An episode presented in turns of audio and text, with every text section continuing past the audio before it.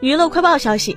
歌手李健在某采访中提到，在专辑中歌颂女性的背后故事，表示由于自己的年龄到了，所以觉得年长的女人身上有更多故事值得深度去挖掘。他表示，因为男人没什么好写的，总体来讲，女人比男人美好一些。还说道，我觉得世界基本都是被男人搞坏的，女人基本是很多时候处在一个挽救的角色，因为男人拥有权利，所以我是觉得，尤其是一些年长的女性，可能更值得书写。